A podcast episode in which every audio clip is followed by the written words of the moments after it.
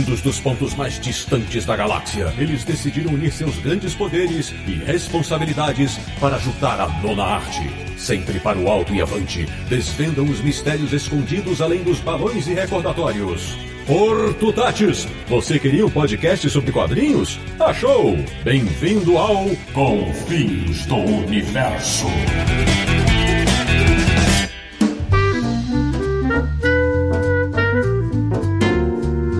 Bem-vindo, bem-vindo! Está começando mais uma edição de Confins Universo, o podcast sobre quadrinhos mais ouvido na balada do Mar Salgado, que é o podcast do Universo HQ, o site que sabe por que Joe Flint foi apelidado de Ticonderoga. www.universohq.com. E o programa de hoje é sobre um gênio dos quadrinhos mundiais. Eu sou o Sidney Guzman, falo de São Paulo e já viajei muito acompanhando o Corto Maltese, mas a ida à Sibéria até hoje me encanta. De Petrópolis, no Rio de Janeiro, o homem que até hoje sonha em encontrar a Ilha do Tesouro. Samir Naliato. Eu queria ter feito parte de um grupo de Veneza. De Luxemburgo na Europa, nosso correspondente internacional, um cara que é paulista, mas admite que adoraria ser El Gaúcho. Sérgio Codespot.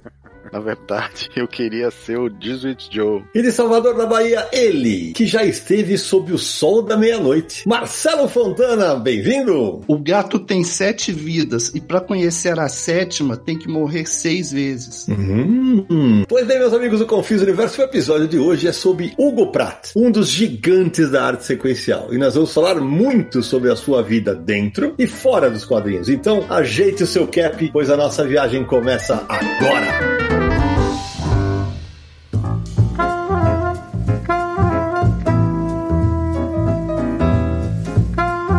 Samir Daliato está preparado para navegar? Sempre preparado para navegar nesses mares maravilhosos, salgados, doces e tudo mais. Então, antes de subirmos ao, ao, ao nosso barco, Samir Daliato, aqueles contatos iniciais para quem quer apoiar o Confins do Universo, que, afinal de contas, nossos apoiadores que garantem a longevidade desse podcast. Sidão, olha só, vamos lá. Várias informações no começo desse programa. Primeiro, acesse lá catarse.me barra universo HQ para você ver a nossa campanha no Catarse, você apoiar a gente, você vai concorrer a sorteios. Aliás, spoiler, em breve vamos sortear um Sandman autografado por Neil Gaiman. Exatamente. Atenção, todo mundo, já vão aí esquentando as turbinas e apoiando a gente no Catarse. Em breve esse sorteio. Você vai poder concorrer a quadrinhos, você vai participar de grupo do Telegram, você vai poder acompanhar a gravação, enfim, são várias recompensas, dependendo, claro, de qual é o plano do seu apoio. Mas, cara, pra gente, você apoiando já a partir de apenas 5 reais por mês já nos ajuda demais e agradecemos. Então acesse catarse.me barra universo HQ. E Samir, uma das recompensas é ter seu nome eternizado num Confins do Universo. Quem são os felizados de hoje? É isso aí. Nesse programa especial sobre Hugo Pratt, deixamos aqui o nosso agradecimento. Muito obrigado para Leonardo Ramos, Emerson Ramon, Paulo César Amorei Lopes, Tiago Fernandes Teixeira e Mari Damásio. Muito legal. Outra recompensa, Samir, é acompanhar uma gravação nos bastidores. Quem estará conosco hoje? Hoje está com a gente aqui a Priscila Mantovani, que é lá do Leitura Mania. Oi, Pri, conta aí. Feliz, ansiosa? O que, que você está esperando desse episódio? Tô bem animada aqui, uhum, ainda mais sobre um assunto que eu gosto tanto. E fa, aproveita e fala do Leitura Mania aí, Pri. Então, eu tenho um canal Leitura Mania, comecei em 2015 falando sobre quadrinhos, que é minha paixão, e aí tô estudando, aprendendo e falando sobre quadrinhos. A Priscila chegou lá no nosso grupo secreto tocando terror, porque ela começou a postar as coisas que ela compra europeias, os, os caras estão tudo doido lá. É, eu tô, mas tô longe ainda do Yuri, aham. Uhum. Ah, é bom. É, o Yuri é o homem da árvore de euros, então é difícil, mas tudo bem. Sim, uhum. Espero que você curta, então. Obrigada. Bom, Samir, não podemos esquecer a palavra do nosso patrocinador, a Comic Boom. Loja Comic Boom, uma loja de quadrinhos em São Paulo, lá no Tatuapé, pessoal. Rua Tijuco Preto, número 361, pertinho da estação de metrô do Tatuapé. A estação de metrô do Tatuapé, você sai, cai dentro de um shopping. E aí é só você andar um pouquinho e chega na loja Comic Boom. Você de São Paulo que ainda não conheça, visita lá, conhece o pessoal, vai ser muito legal. Com certeza, ver todos os quadrinhos lá na loja super temática, você vai curtir. E se você não é de São Paulo, comicboom.com.br, faça suas compras também pelo site. Todas as compras vão gerar um cashback de 15% no valor da sua compra, então você vai ganhar mais descontos ainda para futuras suas compras e esse cashback pode ser usado durante 45 dias. Então, ó, se você fizer duas, três compras no período de 45 dias, você vai ter dois, três cupons de cashback para gastar lá. Então, as suas compras vão acabar sendo ainda mais barato. Lembrando ainda que o frete é grátis para todo o Brasil em compras a partir de 249 reais e você pode comprar pelo site e marcar para retirar na loja. Então, é mais uma facilidade aí para quem mora em São Paulo. Lembrando ainda que você é apoiador do Universo HQ do Confis do Universo, você tem um cupom especial que vai dar mais 5% de desconto, somando todos esses descontos. Olha só que maravilha que vai ficar no final. Sensacional. Lembrando ainda que os lançamentos são com 20% de desconto, então nos primeiros 30 dias você compra aí mais barato com 20%, e pré-vendas você reserva seu quadrinho com 30% de desconto. Samir, eu- eu- esse programa tá ficando com muitos recados iniciais bacanas. Você está trajado com aquela elegante camisa da Uma Penca, Samir Aliato? Sempre se dão, porque agora o meu guarda-roupas tem várias camisas do universo HQ e do Confins do Universo. É isso mesmo que você ouviu. Jesus de bicicleta! Pois é, agora temos uma coleção de camisas do Universo HQ e do Confins do Universo. Acesse aí, ó, universohq.com barra loja. Você vai cair na nossa loja lá no Uma Penca, que é a plataforma da Chico Rei, fabricante de camisas. E aí, nessa Uma Penca, a gente tem a nossa lojinha lá dentro com as seis versões de camisas que a gente tem, né? Que são as quatro ilustrações do Confins do Universo, feita pelo Daniel Brandão, pelo Vitor Cafage, pelo Sandro Ojo e pela Cris Eico. Então, essas quatro ilustrações do Confins que você já conhece. Ainda tem a ilustração do Jesus de bicicleta, do bordão do Sidão, ilustrada pelo Ronaldo Barata. E a camisa do fã de quadrinho. Tem lá todas as inscrições, né? Graphic novel, quadrinho, BD, gibi, mangá, Fumete! fumete, tudo tá lá, uma camisa bonitona que está vendendo bem e você, fã de quadrinho, não pode deixar de ter uma. É isso aí. Então deixa eu apresentar melhor o nosso convidado de hoje. Meu querido Marcelo Fontana, explique para os nossos ouvintes por que você está aqui. Afinal, você nem gosta de Hugo Pratt. Bom, Sidão, eu tô aqui como editor, né, da, da Trem Fantasma. A gente começou lá, um dos primeiros títulos que a Trem Fantasma publicou foi o Morgan, do Hugo Pratt. Ah, e agora a gente está começando a coleção do Corto Maltese, pelo Hugo Pratt. A gente já publicou três volumes é, dos álbuns tributo pelo Canales e pelo Herreiro. E agora a gente está começando com uma balada do Mar Salgado, justamente a primeira aparição do Corto Maltese nas mãos do mestre do Hugo Pratt. Ah, vamos falar bastante disso durante o programa, né, Samir? É isso aí, Sidão. E olha só, o recado aí para quem tá nos ouvindo agora, esse programa aqui sobre o Hugo Pratt é uma parceria com a editora Trem Fantasma. Como o Marcelo comentou aí, né, já lançou três volumes, que é, é Sob o Sol da Meia-Noite, Equatória e O Dia de Tarowen. E agora vai começar a lançar os volumes originais, escritos e desenhados pelo Hugo Pratt, em ordem cronológica de publicação, começando, portanto, com uma balada do Mar Salgado, que é, tem a primeira aparição do Corto é uma das mais emblemáticas histórias do personagem, né? Ah, Essa coleção vai ter no total 12 volumes com periodicidade trimestral e a Trem Fantasma lançou um pacote de assinaturas do Clube do Trem apenas para essa coleção do Corto Maltese. Então tem um desconto de 30%, a cobrança vai ser feita apenas quando as edições forem lançadas, então não tem aquela questão de ter que pagar assinatura de uma vez, esse tipo de coisa, não. Como é periodicidade trimestral, né, vai pagar trimestralmente a assinatura. Basta acessar o site editoratremfantasma.com barra assine. Lá vai encontrar o pacote de assinaturas da coleção Corto Maltese e também, se quiser, vai ter as assinaturas do Clube do Trem com os outros títulos da editora. Então aproveite para assinar com 30% de desconto em editoratremfantasma.com.br barra assine. A cobrança vai ser feita só quando cada volume for lançado e aí vai ser a primeira vez que a coleção Corto Maltese vai ser publicada integralmente no Brasil, né? Eu estou aqui com as velas todas acesas, viu, seu Marcelo? Porque, inclusive, o anúncio de Corto Maltese foi feito num certo canal do Universo HQ, né, Marcelo? É, sempre que tem um furo dessa, né, do, do Corto Maltese, sempre a, a prioridade é do Universo HQ, com certeza, pra gente divulgar. Aí sim. Ô, Marcelo, e aí? Antes de a gente começar o bate-papo, e aí, animado? Porque agora vai começar a fase de Hugo Pratt, né? Como é que tá a expectativa aí? Poxa, não só nossa, na, da editora, mas eu acho que também do, dos nossos leitores. É, desde que a gente começou a publicação do Corto Maltese, na verdade, desde que a gente publicou Morgan, o pessoal pede Corto Maltese. Desde que a gente começou a publicar o Corto Maltese, o pessoal pede Hugo Pratt. Então, eu acho que é um momento muito esperado, não só para a gente, mas para quem acompanha aqui a, a Trem Fantasma, a publicação dessa, dessa edição, que está vindo bem caprichada, com extras inéditos que nunca foram, foram publicados no Brasil. Todas as edições vão vir com um caderno de extras, com as aquarelas do Hugo Pratt, com os estudos. Uh, e nessa primeira edição, na, na Balada do Mar Salgado, é um prefácio do Humberto Eco, né? Nada pouco esse prefácio. Então, vai ser uma edição realmente memorável que a gente está caprichando muito para atender a todo mundo. Marcelo, esses extras são os extras que saíram naquelas edições da Casterman de capa dura, aquelas clássicas? Isso, essa mesmo. A gente negociou com a Casterman esses extras que são publicados só em edições especiais, né, na França. É. Salvo engano, eles não foram publicados em português nem, nem em Portugal. É, são, são esses extras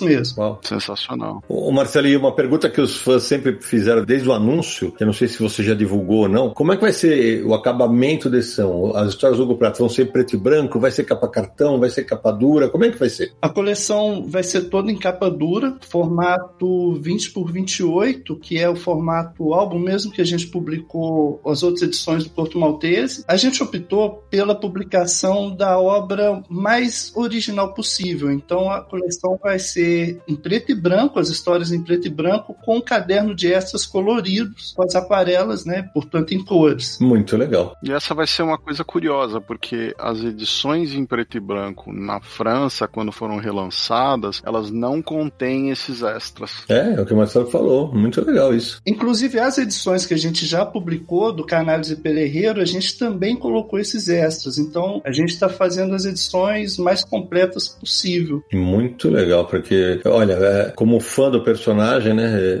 Se a gente conseguir finalmente ter a obra completa do Corto Maltese no Brasil, vai ser uma vitória. Para quem ama quadrinhos, então, porque só, só para lembrar, né? Corto Maltese já teve pelo menos alguns álbuns. Teve pela LPM, né? Teve pela Pixel, teve pela Nemo e agora tá na Trem Fantasma. Isso, eu tô, eu tô aqui dedos cruzados pra, na torcida por vocês, Gonçalo. É, chegaram alguns álbuns da Meribérica aqui no Brasil também, né? Até tem alguns. Sim, sim, sim. Mas a coleção completa por uma só editora vai ser da Trem Fantasma. Pode, pode apostar aí que vai na programação aqui. Aê, assim que a gente gosta. Cravou.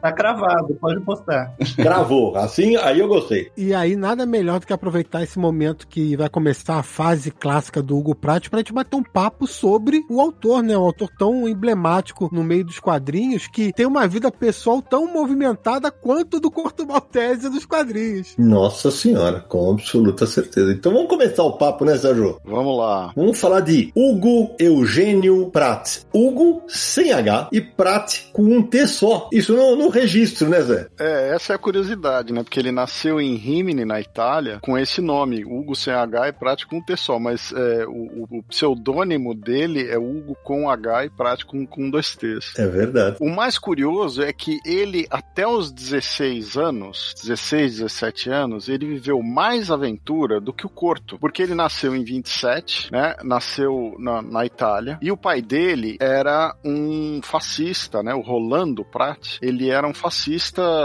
da camisa negra, miliciano, aquelas coisas. Então, quando o, ben, o, o Mussolini chegou no, no, no, poder e teve a guerra na, na Abissínia, na Etiópia, né? O pai dele acabou sendo enviado para lá para trabalhar com a polícia africana. E aí o Pratt vai com a família. Então, no fim da década de 30, ele ainda garoto. Ele tinha 10 anos, foi em 37 isso. É, exato. Com 10 anos ele vai para Abissínia, que é onde ele cresce. E é engraçado que ele pegava quadrinhos com as tropas inglesas. E o pai dele depois foi capturado e acabou falecendo de uma doença é, num campo de prisioneiro inglês. E o Pratt e, e a mãe ficaram nesse campo de prisioneiro até que a Cruz Vermelha conseguiu mandá-los de volta para a Itália. Mas eles voltam para a Itália num período onde os aliados tinham invadido e eles estão no norte da Itália. E aí tem uma divisão. Uma parte da da Itália, que é mais para o sul, do centro para o sul, apoia os aliados, e o, o cria-se a República Social Italiana, que também se chama República de Saló, onde o Mussolini era o líder. E aí o Prati, como estava naquela região, ele ainda moleque, né? Ele tem que se alistar nas forças italianas, então ele, ele se alista é, numa divisão naval da Itália, das forças fascistas italianas. Uau, eu não sei, isso eu não sabia, eu sabia, mas eu sabia que era quando o Sérgio falou ainda moleque, isso foi em 43 que ele retorna para Veneza, né, por causa da morte do pai. Ou seja, ele tinha 16 anos. Sim, com 16 anos. E é nessa época, com 16 anos, que ele vai para a guerra, junto com essa unidade fascista naval. Aí tem um, uma época que a, a SS acha que ele é um espião sul-africano. Então ele tem que fugir da SS com 16, 17 anos, porque os caras queriam matar ele. É aí que ele vai parar num campo inglês, e aí ele começa a organizar um, dentro do campo uns, umas coisas de show e não sei o que, mas aí já em Veneza, né? E aí a guerra acaba e ele tá em Veneza, e aí ele começa a montar o chamado Grupo de Veneza, né? Que eram ele e outros talentosos uh, italianos da época, que é o, o, Dino Battaglia, o Fernando Carputino, Damiano Damiani, né? E além disso, eles criam uma, uma, uma publicação que é o Alburagano, né? Onde sai o Aço de Pique, o As de Espadas. Isso. Que não é aquela aventura do Juan Jiménez de, de guerra aérea, mas é um personagem tipo um, um fantasma, um super-herói, um, um personagem nessa parada. Então você vê que antes dos 20 anos ele teve uma vida mais mais louca que a do Corto. Não, absurda, né? E assim, eu cheguei a escrever uma matéria que saiu em duas partes na revista Sandman da Globo, que na época era Globo barra Devir, porque Hugo Pratt morreu no dia 20 de agosto de 95, né? Em virtude de um tumor no estômago. Com 68 anos. Isso mesmo. E essa matéria saiu em duas partes do Sandman, que foi o Sandman 52 e 53, já era a parceria com a Devir, como eu falei, e tinha a curiosidade de a edição 52 não tem o um número na capa, né? Quem tem a, as, as, edições da Globo sabe disso, porque ele morreu, como eu falei, em 95, mas essas edições saíram em fevereiro e março de 96. Então eu lembro que eu, eu mergulhei na, na história dele com a ajuda de um, de um fã do Hugo Prato, que certamente vai ouvir esse programa, não vejo ele há muitos anos, que é o Otávio Luiz Venturoli Filho, um grande fã. Eu lembro que ele me contou histórias que durante a Segunda Guerra, como ele tinha um inglês muito bom, ele chegou a ser intérprete das tropas aliadas. É, esse é o problema dessa curiosidade, porque é um, é um, é um transcetê de uma, uma época ele tá na mão dos aliados, uma época ele tá com os italianos, uma época ele tá com os fascistas, isso num período de dois, três anos. É difícil, às vezes, essa parte mais nova do Prat, sem pegar algumas das várias biografias dele e você esmiuçar as datas, né? É complicado dizer. Porque eu acho que a parte que ele estava traduzindo para os aliados já é no fim dos anos 40, antes dele ir para Argentina. Esse alistamento do Prat na, no, nas forças do Mussolini tem uma versão,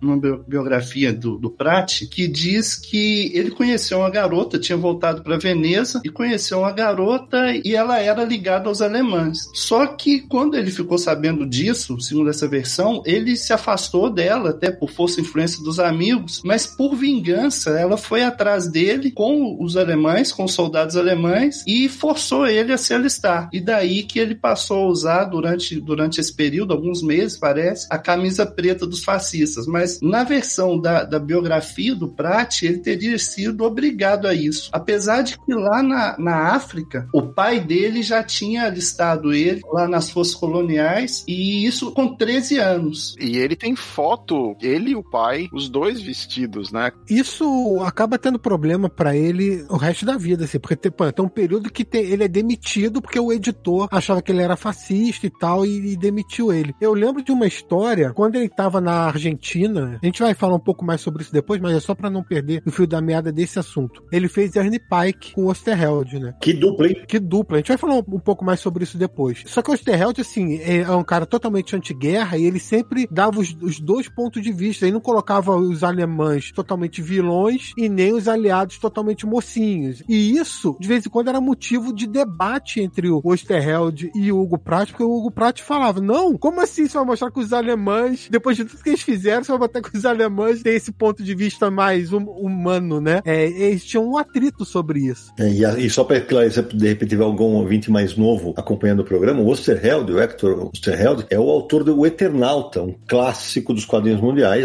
ele é argentino, né? E fez essa parceria com o Hugo Pratt.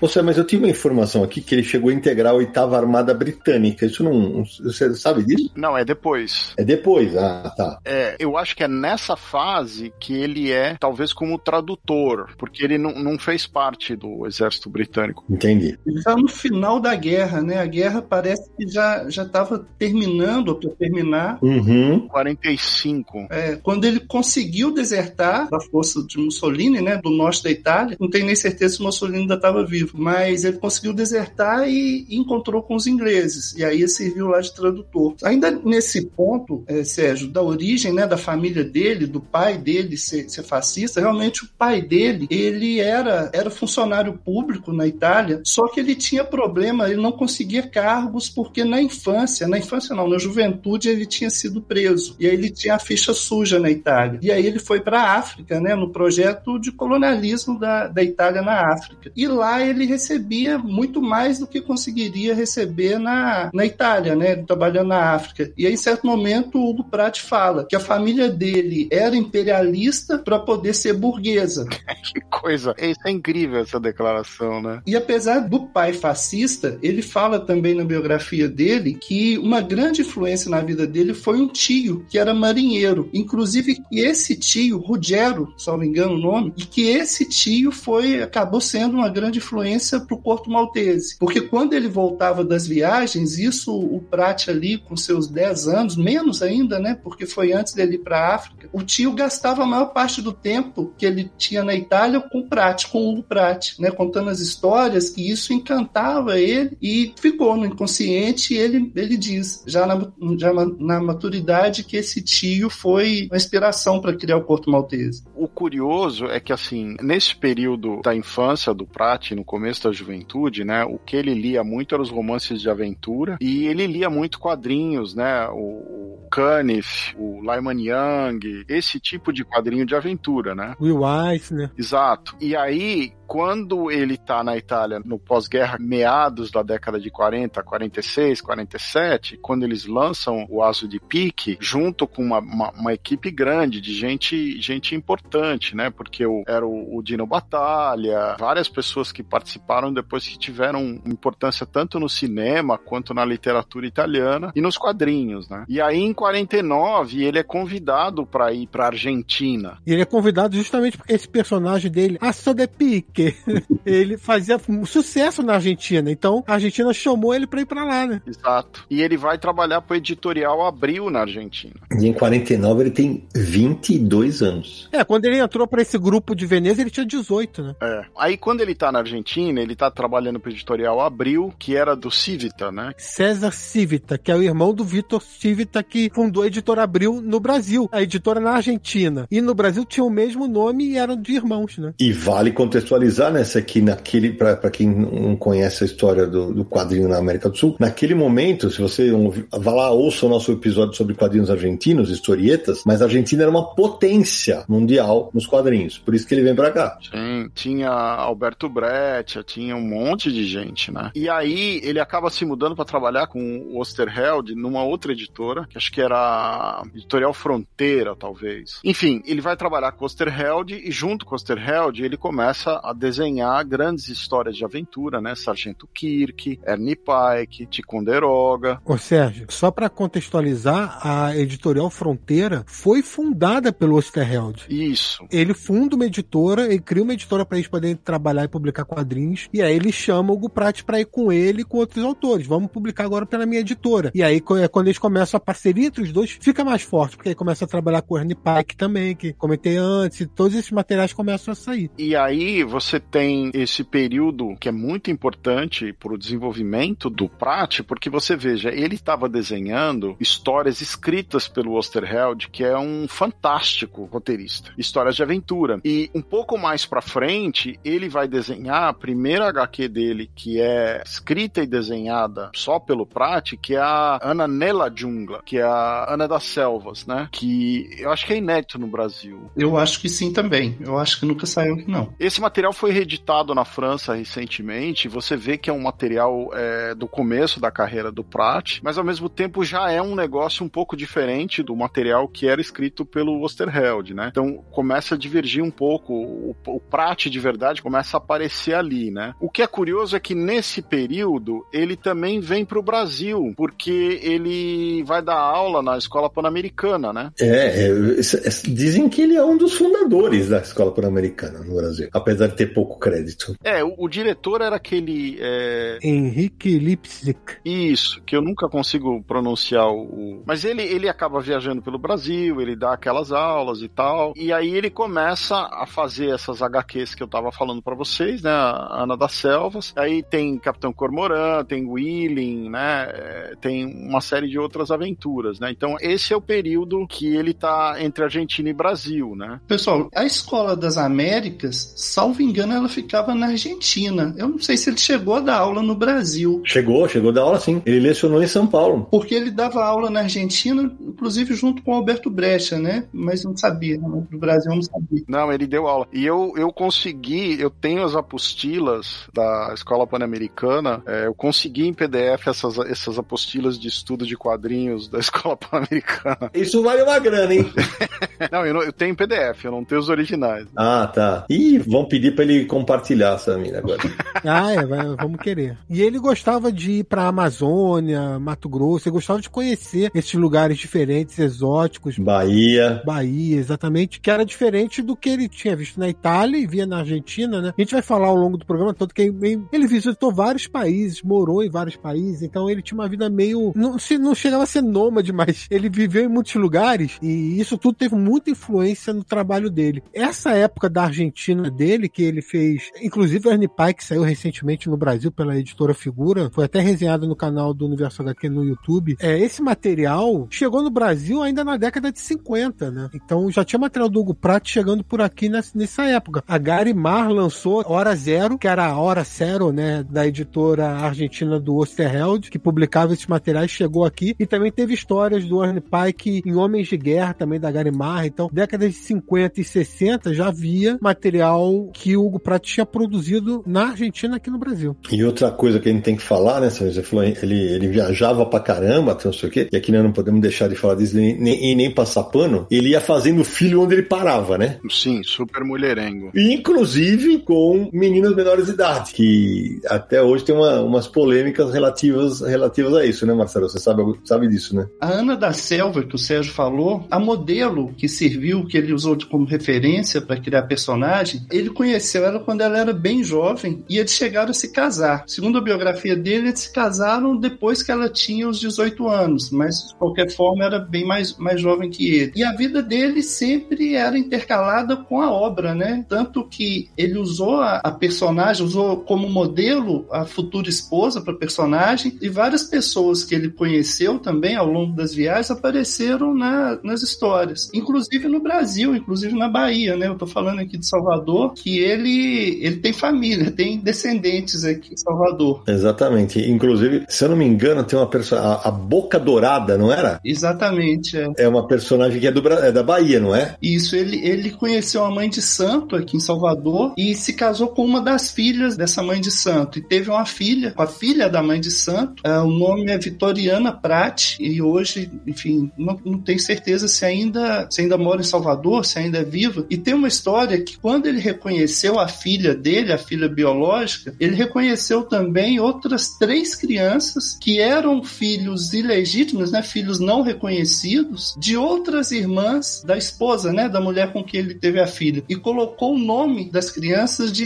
presidentes dos Estados Unidos. Então, tem alguns Prati no Brasil, em Salvador, uma filha biológica e outros filhos reconhecidos por ele que supostamente, pelo menos supostamente, não, não são filhos biológicos. Que doideira, hein? Peraí, peraí, não entendi. Como assim eles não são filhos biológicos? As irmãs da mulher com quem ele teve a filha tinham outros filhos e ele reconheceu todos. Não só aquele fez. Ah, é, eram as irmãs. É, mas que seriam ali os primos da filha dele. E tem outro filho também no Brasil, né? Isso foi em 1964, que ele fez uma viagem para o Brasil e queria conhecer a, Amazônia. Ele entrou no Brasil na época da, da ditadura militar brasileira. Ele entrou no Brasil, foi parar em Goiás. Ele queria ir para a Amazônia e fez uma escala em Goiás. Lá ele foi detido pelo DOPS e foi interrogado, mas não, não, não chegou a ser preso, nem teve nenhum problema mais grave. E conheceu um americano que era um aviador.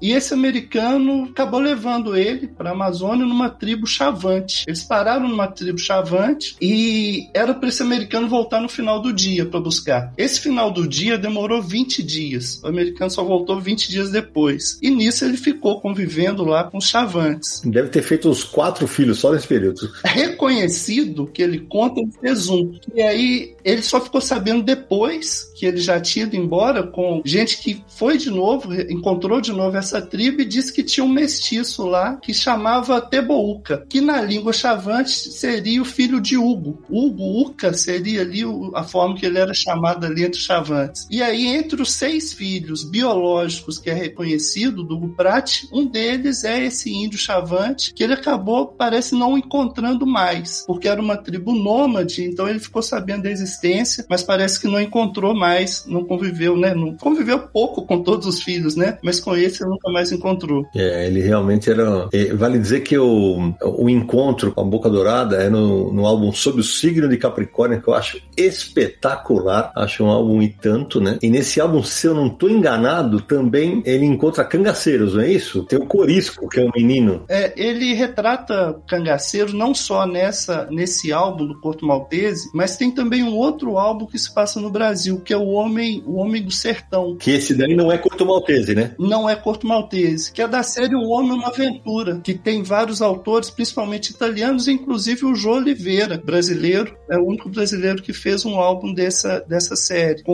O Homem de Canudos. E O Homem do Sertão é um álbum do Hugo Pratt, que saiu na França com um nome até, acho, acho até um nome bem estranho, Macumba do Gringo. Mas Gringo era o nome do cangaceiro, né, dessa aventura. Mas no, no, no Corto Maltese, o Hugo Pratt fala, o, o cangaceiro chama Corisco de São Jorge, que é uma referência bem direta a Deus e o Diabo na Terra do Sol, que um dos personagens principais justamente é o Corisco, que é um cangaceiro realmente que existiu, e em Deus e o Diabo na Terra do Sol, o Corisco tinha uma relação com São Jorge. Então esse personagem que aparece no Porto Maltese é bem inspirado no filme do, do Glauber Rocha. É isso aí. E só para deixar a informação mais completinha ainda, é, o Marcelo citou é, da coleção Uma Aventura, que foi publicada originalmente pela Cepim, né, que agora é a Sérgio Bonelli, na verdade, né? Ele fez quatro álbuns, ele fez O Homem do Sertão, O Homem da Somália, O Homem das Caraíbas e O Homem do Grande Norte. Acho que é isso, del, del Grande Norte. E O Homem do Grande Norte, que depois foi renomeado como Jesuita Joe, que inclusive tem álbuns publicados em Portugal, tal.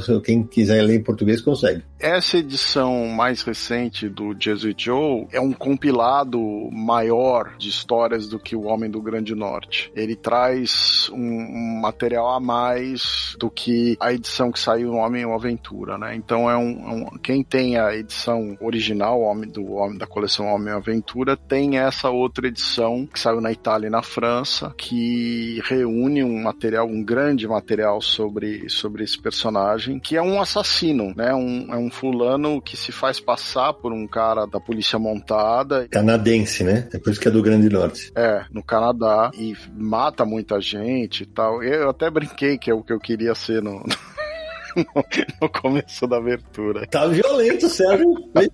é o horário, é o horário. A Ebal publicou Um Homem Uma Aventura no Brasil. Publicou alguns álbuns. Alguns álbuns. O do Homem do Caribe, do, desenhado pelo Prat, saiu na, nessa coleção da Ebal. Rapaz, eu não me lembrava. Quem deve ter isso é Marcelo Naranja. É. Eu acho que foi a única do Prat que saiu aqui. Eu acho que sim, porque é de verdade, eu tenho a do Sérgio Top, né? E não me lem... de verdade não me lembrava. Teve do Dino Batalha que saiu também, mas do Prat acho que foi só essa que saiu aqui. Você tem razão, Samir. Foi O Homem do Caribe, que saiu aqui em 1978. O roteiro é do Décio Canzio com arte do Hugo Pratt, né? que originalmente saiu na Itália em 77. É, e aproveitando aí que o Marcelo estava contando sobre as experiências do Hugo Pratt, como ele usou isso no quadrinho, essa é uma característica muito grande do Pratt, né? Ele é extremamente metódico, ele pesquisa muito para fazer as obras dele, ele usa personalidades, né, pessoas reais nas obras, ou então inspiradas em muitas pessoas reais. Ou cidades, né? Ele usa muito do mundo real nas obras dele. E não só isso, mas da experiência dele, porque ele cresceu na Etiópia, ele tem vários álbuns na Etiópia, tem histórias do Porto Maltese em vários lugares que ele visitou, né? Então, assim,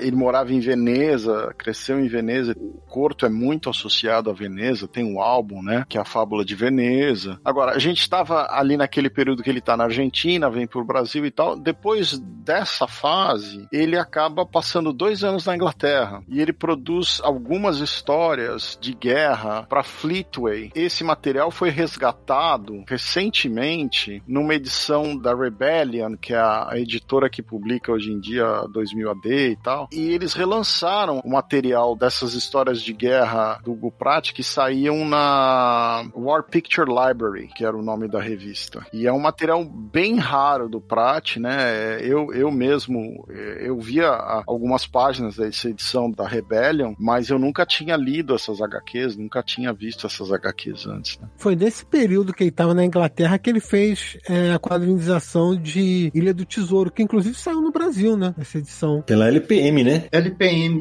sim, LPM. 85, meados da década de 80. É, mas não é texto dele, porque a adaptação é do Milo Milani. Na Itália e na França, na, na última década, eles lançaram uma edição da Ilha do Tesouro e Sequestrado, se não me engano, que são duas HQs complementares com desenho do Prati e roteiro do Milani. Lançaram num estojinho, bacana beça. Aliás, o, o Marcelo já citou mais uma vez a a, biografia que ele leu, acho que vai dar o crédito, né? Quem sabe alguém se anima em lançar aqui, Marcelo? Existem várias biografias né, do Prat, mas a principal que eu considero é o Desejo de Ser Inútil, que é, é uma autobiografia, apesar de ter sido feita em forma de entrevista por o, é, o jornalista francês Dominique Petitfort, e é bem completa, e tem desde, o, desde a infância dele até os últimos dias, porque depois o Petitfort ele completa já com os últimos anos do Prat, né, a entrevista acho que foi feita em 91, ele completa ali com os, os outros quatro anos finais da vida do Prat. É um material bem interessante, é uma leitura muito, muito agradável, né, que prende, são quase 300 páginas, ou mais de 300 páginas, que você lê quase que de uma sentada só. Eu estava olhando a matéria que eu fiz lá para grupo,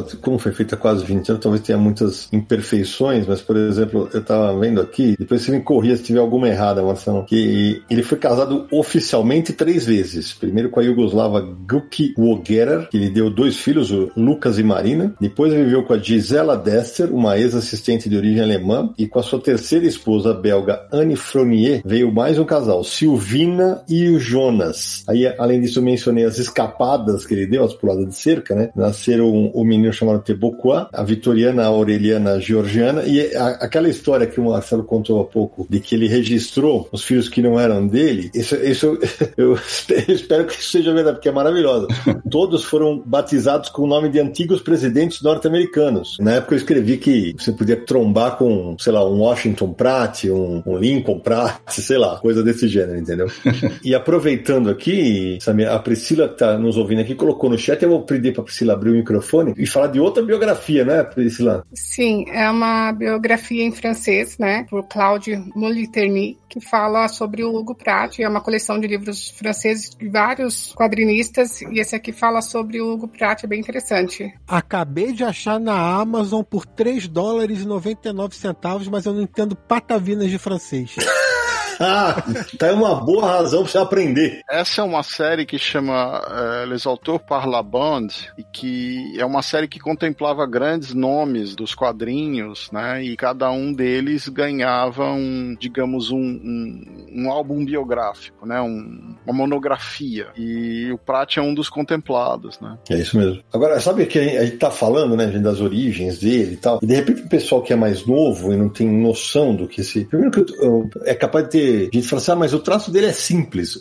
Não, o que ele conseguia fazer com aquele traço simples é assustador, né? Porque ele, por exemplo, ele, ele é citado como referência para nomes como Manara, como Vittorio Giardino, como o Joe Kubert citava ele, o Miller citava ele, né? Eu que até queria perguntar para vocês, eu vi hoje, dando uma olhada rápida, que o Manara seria tipo um, um pupilo, um aluno dele, é isso corresponde à realidade? Ele se enquadrava no começo sim, não é, Sérgio? Porque eu sei que o Pratt dava aula, só não sei se teve o Manara no meio aí. Eu não me recordo se o Manara foi oficialmente aluno dele, mas eles eram amigos e o Manara certamente se considerava um estudante do Pratt. Mas se isso corresponde, digamos, a uma relação de professor e pupilo de verdade, é, eu já não me recordo. E na, na, abertura eu fiz uma brincadeira com o Sérgio, né, do El Gaúcho, porque eles têm duas parcerias, né? As duas foram publicadas aqui no Brasil pela Conrad, né?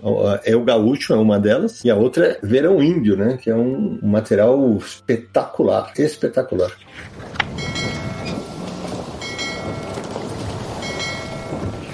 Ou seja, mas nessas idas e vindas aí do Hugo Prato pelo mundo, né? Ele pingou em vários países, como você falou. Mas ele primeiro, ele vai voltar primeiro para Itália, vai voltar primeiro para Argentina, como é que é? Ele vai para Inglaterra, volta para Argentina. A Argentina estava ruim economicamente e aí que ele vai para em 62 que ele retorna para Itália. Trabalha na Corriere del Piccoli, né? Que é quando ele faz a, a, o material que a gente falou da, da Ilha do Tesouro, o Sequestrado, que são adaptações do romance do Robert Louis Stevenson, né? Em 67 surge uma, uma revista com o nome Sargento Kirk, né? E essa história, se não me engano, tem um problema, porque quem fala um pouco disso é o Paulo Ramos, que no livro dele sobre HQs uh, eh, argentinos, né, o Historieta, ele fala um pouco dessa polêmica de que tinha algumas coisas que o Pratt publicou na Itália sem o nome do Osterheld. E só depois que teve lá umas admissões, que o, o Sargento Kirk é o nome de uma revista popular popular de aventura, uma antologia popular na Itália na década de 60 e 70. O Sargento Kirk foi uma criação do Osterheld do Pratt na Argentina. Esse personagem foi publicado na Argentina. Aí o Hugo Pratt vai para Inglaterra, volta para Argentina, vai para Itália. Quando ele vai para Itália, ele relança o personagem na Itália. Sim, mas na verdade teve um cara que lança uma revista com esse título e é uma revista de antologia. Florenzo Ivaldi. Aí ele lança essa revista, Sargento Kirk, e é nessa revista, inclusive, que as primeiras páginas de Balada do Mar Salgado do Hugo Pratt aparecem. Surge o Corto Maltese, é, em 67 ainda, eu acho, que é o, a primeira aventura do Corto, né? E aí ele acaba fazendo realmente quando a carreira dele explode, né? Porque essa fase da, do final da década de 60, que é quando ele, ele começa realmente a ter uma repercussão maior no mercado francês e tal. E você tem a história dele no Corto na Sibéria, que saiu na revista Lino, né? E ganhou Anguleme, né? Essa tinha sido uma fase até bem complicada na vida do, do Prat, né? Porque ele voltou para Itália, publicava no, no Corriere de Piccoli, que fazia parte de um grupo editorial lá na Itália, mas parece que ele não recebia lá grandes coisas para isso. E aí ele foi chamado para participar do lançamento, né, do, do Sargent Kirk em 1967, que a ideia era publicar histórias dele que ele tinha publicado na Argentina, e ele entrou também com histórias novas que é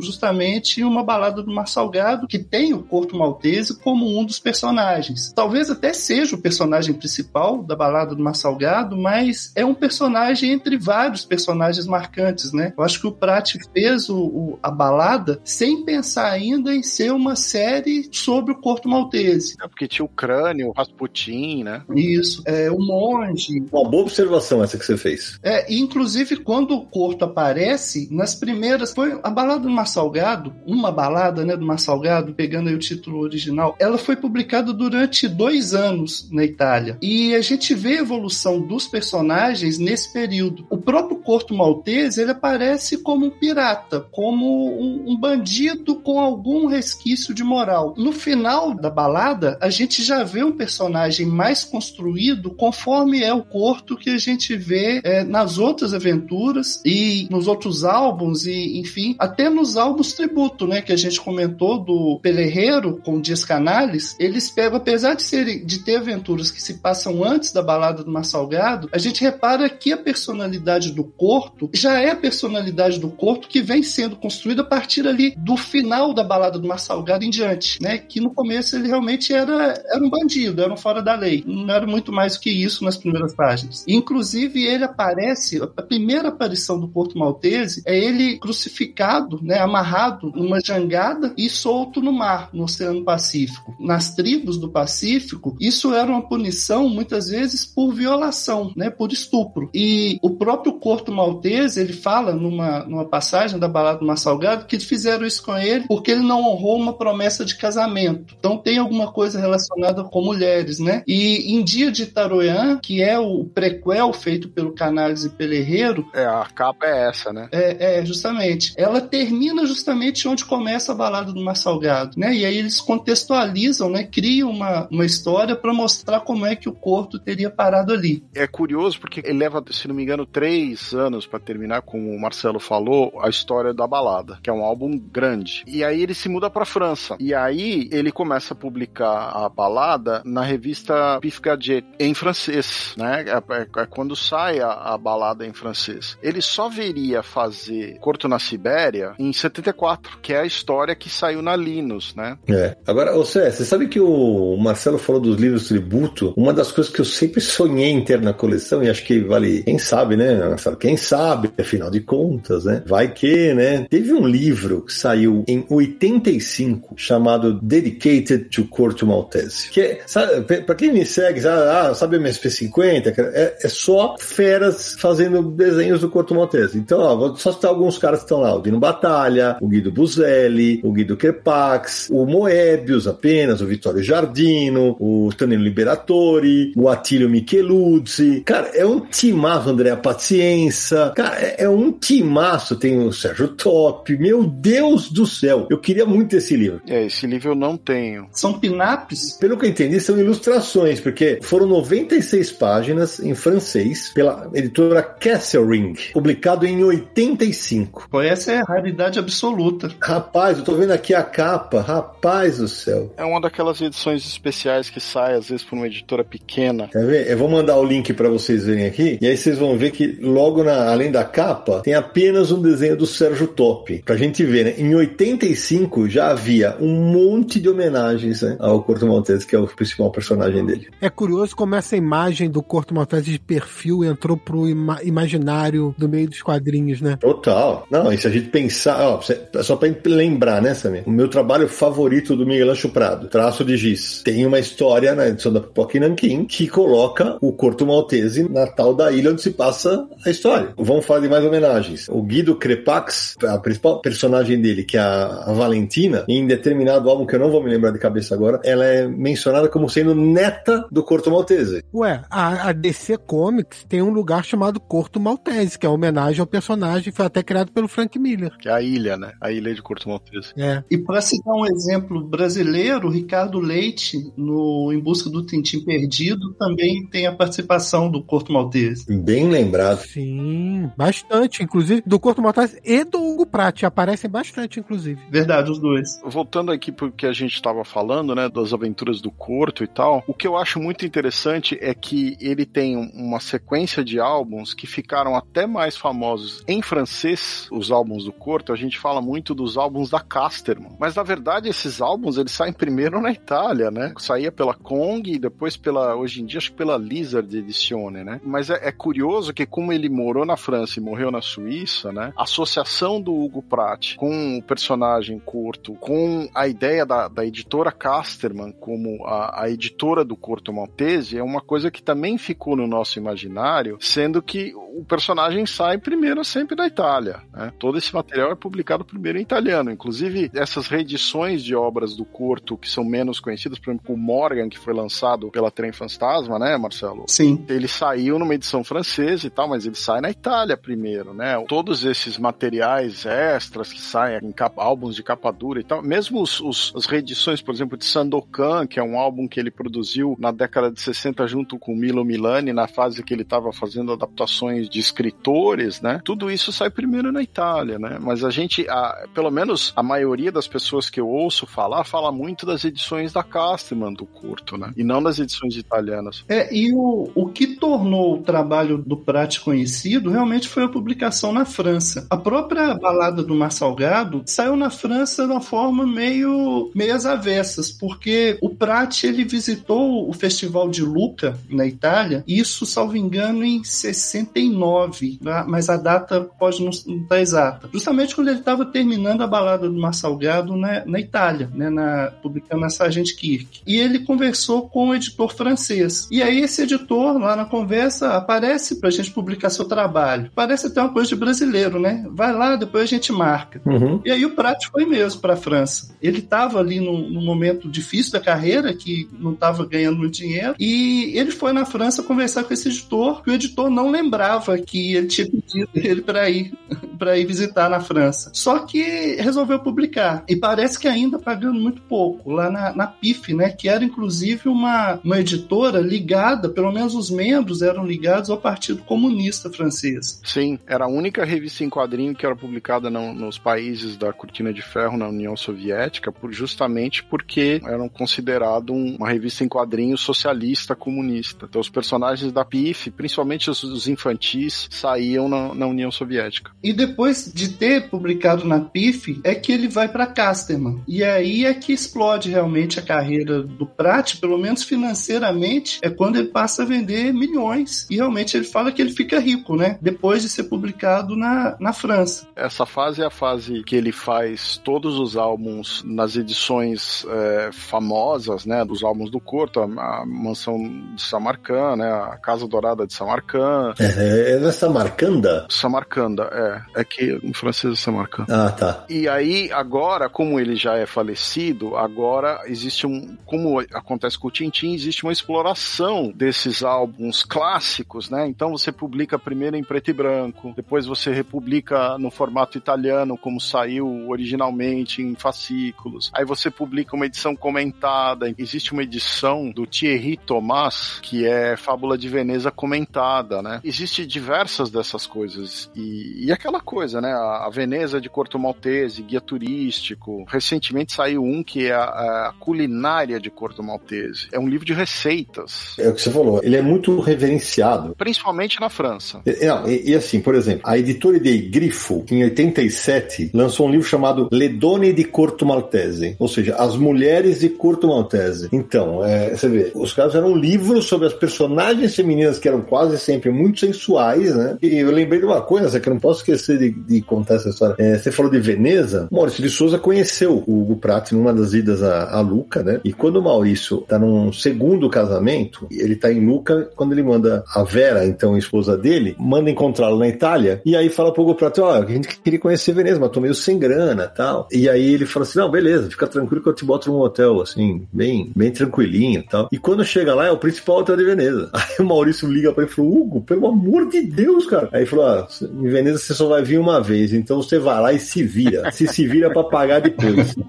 Achei que ele tava pagando pro Maurício. Nada, nada, nada. Essa crônica virou uma história em quadrinho no livro Memórias do Maurício, desenhada pelo Júlio Brilha. Então ele fez uma história muito legal em que o Maurício está de barco, liga pro Hugo Prato, o Hugo Prato se diverte no final. Né? Então é um material muito, muito interessante. E o Corto Maltese virou garoto propaganda, né? Assim. Opa! É marca de roupa, é relógio, aparece em capa de revista. Perfume. Nós falamos disso no episódio de publicidade. O que tem de, de especiais de revista de marinheiro, revista de geografia, revista de história, que usa o Corto como referência para falar dos lugares e para fazer as reportagens. Tá cheio de revista aqui. E exposições, tem até jogo de tabuleiro. Enfim, o, o personagem mesmo ele virou uma grande marca, assim, que é explorada até hoje. E recentemente, lembra que ia ter um filme? Eu, eu nem sei se esse filme foi lançado. Lembra do filme do Corto Maltese que ia ter? Não, mas saiu um desenho animado de altíssima qualidade, que é a adaptação do Corto Maltese na Sibéria, né? Em 2002 saiu Corto Maltese La Cour Secrète des Arcanes, que é a adaptação de Corto Maltese na Sibéria. E depois disso saiu Corto Maltese Adventures, né? Que é a balada do Mar Salgado, sobre o signo de Capricórnio. E todos esses materiais que são esses longuinhas aí adaptados são posteriores a esse desenho que eu tô falando, que é de 2002. Esse, se você não viu, é melhor que todos os outros que você tá falando, que é o La Cour Secrète des Arcanes, que é a história do Corto na Sibéria. O de 2002 eu acho que eu vi. É muito legal. E isso passou no Brasil, na TV Brasil. É, eu lembro que passou no Brasil, eu não lembro em qual canal. Eu assisti quando eu morava ainda no Brasil, numa versão com legenda na televisão. É aqui, ó, o Pátio Secreto dos Arcanos. O Corto é um personagem que o personagem em si ele nasceu em Malta, né? Por isso que ele é Corto Maltese, né? Nasceu na, na cidade de Valeta. E a associação que a gente faz dele não é com Malta, mas é mais com Veneza, porque é a cidade do Prat, né? Eu, curiosamente, já estive em Malta, em Valeta, mas não estive ainda em Veneza. Já tive em Rimini duas vezes, que é a cidade que o cara nasceu, cidade do Fellini nasceu, mas eh, eu nunca consigo ir no, quando os museus estão abertos. Os museus estão sempre em reforma, ou sempre fechados. É a minha maldição. Calma que uma hora vai dar certo, uma hora vai dar certo. Fica tranquilo.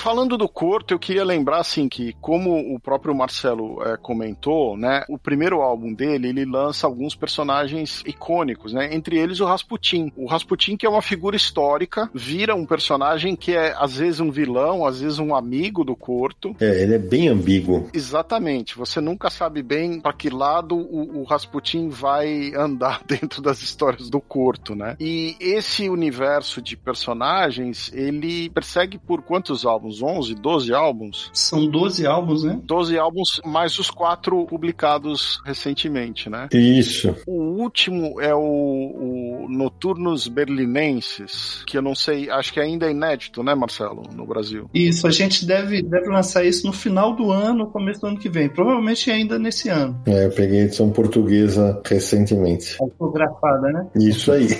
Além disso, existe um álbum, né, do, do Corto, que não é do Pelerreiro e do Canales. E que foi muito criticado, inclusive, pelo senhor. É, eu não gostei, né, que é o... o... Até me fugiu o nome de tão ruim que eu acho esse álbum. É, o Bibes, não é? É, do Bastien Vives. É, é, existe um álbum que é o, o Corto Maltese do Bastien Vives, que é um, um, uma história bem longa também, interpretada num, já de uma maneira mais moderna, né, que é o Oceano Ar, e é um álbum que eu até, na, assim, fez a resenha na live, não é um, um material que eu particularmente gosto, mas é uma curiosidade que é como se fosse uma tentativa de fazer o que fizeram com o Spirou, sabe? Sim. É, vamos ver se dá certo. Na minha opinião, esse álbum não deu particularmente muito, muito certo, assim. Agora, eu, eu tava pensando aqui, sabe, enquanto a gente falava, eu tinha na minha cabeça que o primeiro grande sucesso dele, solo, tinha sido o Corto Maltese, né? E efetivamente é. Mas o Corto Maltese é de 67. Mas em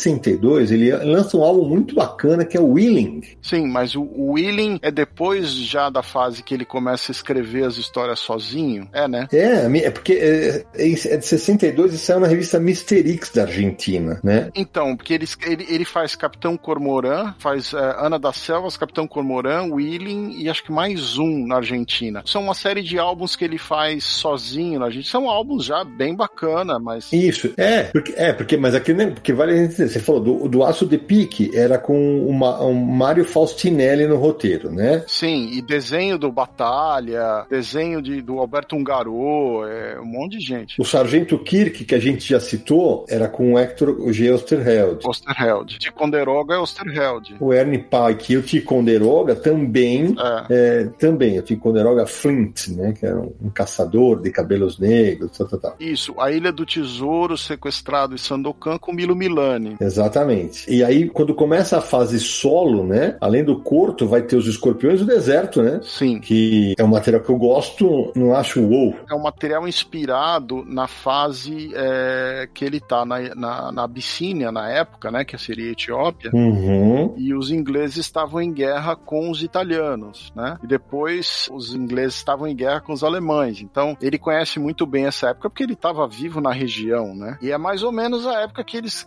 o, o mesmo assunto que ele escreve as histórias de guerra na, na Fleetway, né? Na, que foi resgatado nessas aventuras de guerra, né? Tem um, histórias da Segunda Guerra nessa época. Ele tem um outro álbum que chama La Luna. Não sei se você conhece esse. Esse eu não conheço. É um álbum bem curtinho. Não é exatamente um álbum de quadrinhos, é mais como se fosse um livro ilustrado, sabe? Tem uma série de textos com as aquarelas dele, assim, uma ou outra página que lembra mais uma HQ de, de quadrinhos. E relacionados com o tema da lua. Agora, Marcelo, uma, uma das coisas que a gente não pode deixar de falar nesse programa, né? Porque a gente falou, ah, todo mundo fala dos álbuns, das parcerias e tal, mas a gente tem que falar do desenho desse homem, né? Hugo Pratt, ele é referência em qualquer lugar que ele passou, né? E, enfim, no mundo todo. Ele na Argentina, na época dele na Argentina, ele é um dos expoentes da escola do preto e branco, né? O Prati, Alberto Brecha, que talvez tenham, tenham sido os principais. Na Itália também ele passa a ser referência e referência para vários autores, para uma geração inteira. Não só referência na arte, mas também no estilo de história. Foram criadas edições na França justamente para poder publicar o tipo de história que surgiu depois que o Prati passou a ser publicado na França. Ou seja, uma coisa legal é que no começo dos trabalhos dele, ele tinha um traço mais diríamos, acadêmico, né? Sim, sim. Exato. E foi soltando, né? Isso. E um dos pupilos, pelo menos um pupilo intelectual, não que eles tenham sido aluno e professor diretamente, é o Ivo Milazzo, que o Ivo Milazzo fala que aprendeu muito com o Hugo Pratt de representar muito com poucas linhas. E é isso que o Hugo Pratt foi criando, foi fazendo no decorrer da sua, da sua maturidade artística. É, porque se você pegar, por exemplo, Balada do Mar Salgado, você pegar algum álbum mais do fim da carreira do, do Corto, né? O Mu, ou mesmo a Casa Dourada Samarcand, você vai ver que ele passa de um traço que era bem Caniff. Isso, Milton Caniff, isso mesmo. Era uma coisa que era como ele, o Caniff, o Frank Robbins, uma série de autores, o próprio Gigi, que é o cara que deu a luz ao Moebius, né? Joseph Guillain. E o Pratt, ele sai daí e ele começa a simplificar o traço quase ao ponto do abstrato. Tem coisas que no preto e branco você precisa olhar várias vezes para você enxergar a página do jeito que ela é, né? Algumas páginas quase chegam a, a beirar essa simplificação do abstrato. Então, realmente existe um, um avanço, uma simplificação da linha, que eu não sei se é uma coisa que surgiu realmente de uma necessidade artística dele, ou se foi uma coisa que aconteceu em função do tempo que ele tinha para desenhar esse material, enfim. A verdade é que isso ocorreu e, e virou marca registrada dele dele, né? Mas ele costumava falar que queria chegar ao ponto que pudesse desenhar tudo com uma linha só, com um traço só, né? Ele costumava falar isso. Exato, mas ao mesmo tempo ele fazia as aquarelas. Sim. Que é um outro, um outro raciocínio, né? Em que ele dá aula. Cada uma mais linda que a outra, cara. É, não, são coisas lindas, aquarelas são coisas... E também são muito soltas, né? As aquarelas dele, assim. Sim, sim, sem dúvida, sem dúvida. Também não, não é aquela coisa mais... É, embora seja figurativo, ele não está preocupado muito com, com certos contornos, né? Tem um, uma fluidez ali maior, né? Não sei se o Marcelo também concorda com esse raciocínio. Não, concordo. E é um traço tanto no, no quanto na aquarela que tem uma assinatura própria. Tanto na fase mais acadêmica quanto na fase mais solta, mais abstrata, são artes que você bate o olho, você sabe que é, que é algo prático, né? Tem uma assinatura própria ali do autor no próprio traço. Eu, eu tive recentemente em Portugal, né, na, no Festival de Beja, e lá estava o Rubem Pelerreiro. Enquanto ele autografava meu álbum, eu perguntei, só por curiosidade, Rubem, conta aí, né? Como é que foi ser chamado para fazer o, o Corto Maltese? O Pelerreiro já tem 70 anos. E, e aí ele falou, para ele foi uma responsabilidade absurda. Ele falou assim, porque ele foi, entre aspas, convocado pelo Canalhas, né? Tipo, ah, foi escolhido, porque ele, ele, ele, tem uma série de muito sucesso, que é o Dieter Lampen, né? Que eu amo de paixão. Então, é, que aqui no Brasil é super desconhecida, né? É, e é um desenho realmente muito bacana, mas ele, ele conseguiu emular o estilo do Guprat, eu não digo nem no traço, mas na diagramação, na montagem dos quadros, né? na narração, sacou? Então, é, e você imagina a responsabilidade de falar, beleza, ele vai, você vai passar a fazer a série regular do Corto É a mesma coisa que os caras que, tão, que fazem o Asterix, né? É, eu vou te dizer que como artista, é, digamos, não, a qualidade, como, como que os, em inglês se chama de craftsman, sabe? A qualidade Sim. artística do traço do Pereiro, eu vou até te dizer que é superior, na minha opinião, ao, ao do Prat, porque ele tem um estilo de desenho que é o do, do Dieter Lampen, ele tem um estilo de desenho que é o que ele fez com o Silêncio de Malca, que é quando ele ganhou prêmio, e agora ele imita o Prat praticamente igual. Então é um cara que tem um, um talento fora do normal. É impressionante, é impressionante. Mas quando a gente pega a arte do Pelerreiro, a gente reconhece que não é o Prat. Sim, sim. É, é uma arte da maior qualidade, tanto a qualidade quanto o Prat, mas não tem assinatura. Você sabe que não foi o Prat que fez aquelas páginas. O que talvez não aconteça com o Asterix. Quando a gente pega um álbum novo do Asterix, o traço é, pelo menos na minha opinião, é completamente emulado. Pode crer, pode crer. É, o Didier Conrad, ele faz o style sheet perfeito do Derzo e ele imita igualzinho o traço, né? Que acho que não era a proposta. Eu acho que a proposta era emular o, o espírito do Prat na, nas HQ. É. O lance no, do Pelerreiro é o que o Marcelo falou. Você consegue enxergar o Pelerreiro ali. Isso é que é legal. É o Corto Maltese, mas você consegue enxergar ele ali, né, Marcelo? Tem todas as referências né, do Prat, tanto no roteiro quanto na arte. Mas você sabe que não é o Prat, né? Tão bom quanto, mas são outros autores que colocam ali a sua, a sua marca, a sua visão também da história dos personagens.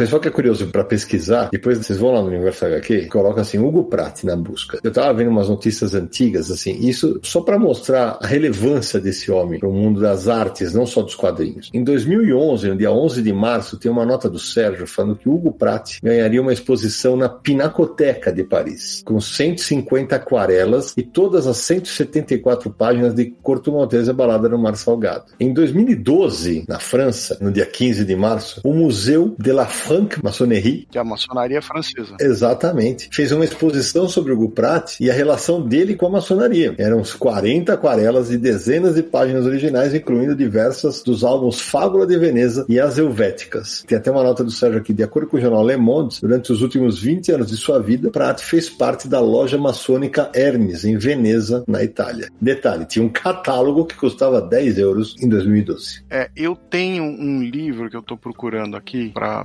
mencionar um negócio que é muito curioso. No mundo das artes, existe um tipo de livro que agora me fugiu o nome em francês, que é quando um artista recebe um livro, é produzido um livro sobre uh, um, um artista normalmente que já faleceu, que eu não sei se chama catálogo Razoné, alguma coisa assim, que é um livro que tem, digamos, tudo que o cara produziu na vida. Evidentemente que não está tudo impresso ali, mas existe uma relação de toda a obra da pessoa. E o Prat é um dos raros autores que tem, foram publicados em francês dois volumes exatamente assim. Eu tenho um deles em algum lugar aqui e eu queria te dar um nome, mas vocês vão falando a hora que eu encontrar o livro aqui, eu passo o nome. Maravilha. Enquanto isso, eu vou aproveitar para fazer uma pergunta para o Marcelo. Marcelo, é, é, uma das confusões que sempre aconteceram em, em relação aos álbuns do Corto Maltese, por exemplo, eu lembro que a, a coleção da Meribérica, que é colorida, eu tenho ela aqui, ela compilava mais de uma edição por álbum, né? Como é que vocês vão publicar isso, hein? Porque ao mesmo tempo teve uma coleção portuguesa da, do público, que é toda em preto e branco, que são, acho que a mesma quantidade de álbuns que você vai lançar. Só que teve alguns volumes, inclusive, que saíram em duas partes. Algumas histórias do Porto, elas são, são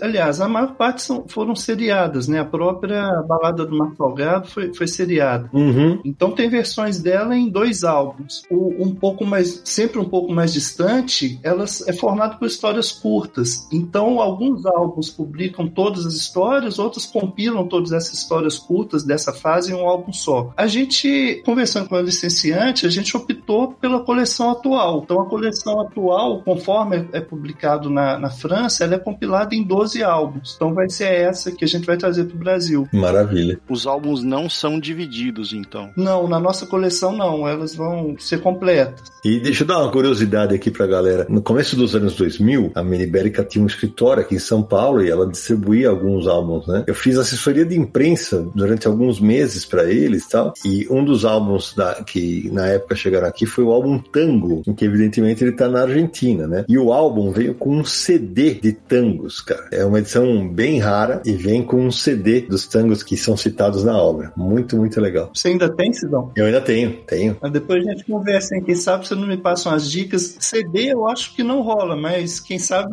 um QR Code. Uai, claro. Uma playlist, né? Uma playlist é. Claro, claro, claro. Você falou das edições que saíram na Mera Ibérica, mas não tem uma edição 70 que também tem um curto publicado em dois volumes? Que eu acho que eu tenho o curto na Sibéria em dois volumes que talvez não seja da Mera Ibérica. Eu não tô com elas aqui, então eu não posso te jurar. É só, é só realmente lembrar se teve uma edição portuguesa. Teve sim, Sérgio. Edições 70 publicou Porto na Sibéria em dois volumes. Ah, eu tenho então. Ah, é verdade, é verdade. E também no público saiu em dois volumes. Isso mesmo. Olha, achei o material que eu tava falando para vocês. É um álbum formato quadrado, tá? Chama Hugo Pratt Périplos Secretos, Périple Secret.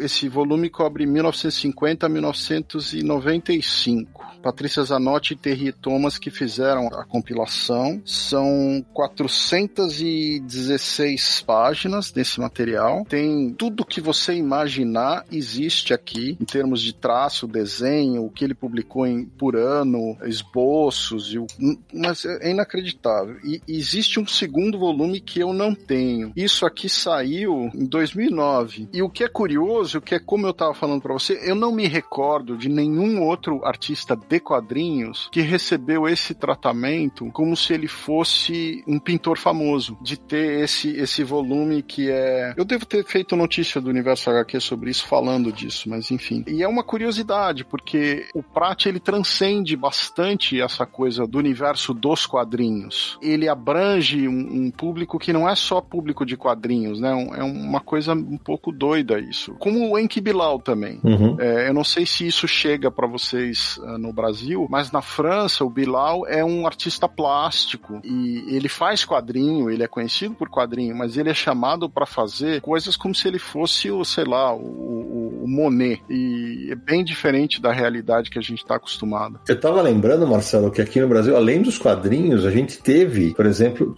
a gente chegou a ter o Corto Maltese, uma balada para o Mar Salgado, o romance em pocket pela LPM. Isso foi lançado e é raríssimo hoje. Escrita pelo Prat mesmo? Escrita pelo Prat. É, teve um dos. O Prat escreveu dois livros, um dele é a versão romantizada de Uma Balada do Mar Salgado. Eu não li, para ser sincero, eu não, não tenho essa edição, mas é um, é um material curioso e quem sabe a gente não consiga no futuro trazer também. É, por exemplo, tem o Curto Maltese na Etiópia em formato pocket. Você imagina aquele formatinho de bolso, gente. Que você tinha, tinha página que você tinha que virar de lado a revista para poder ler. Eu tenho. É, é muito doido, cara. É muito maluco. Isso foi publicado em 2001 pela LPM, porque lá fora existia também. Existe um álbum italiano de 62 páginas que eu fiz resenha no, no, na live do Universo HQ que chama Balada de Hugo. Hugo Prati, Uma Vida de Aventuras, do Pepe Vinha e do Mauro De Luca. É a quadrinização da vida do Hugo Prati até ele ir em 49 para Argentina. É uma adaptação da vida dele resumida e tem um, provavelmente umas 100 páginas de material de referência e teórico uh, sobre o Prati nesse, nesse livro italiano. Que é uma curiosidade também, né? Que o cara ganhou, como o Hergé, ele também ganhou uma biografia em quadrinhos, né? Ô, Sidão, você estava falando da LPM. É engraçado porque a LPM lançou três álbuns do Corto Maltese. A primeira foi a Balada do Mar Salgado, e aí era uma edição.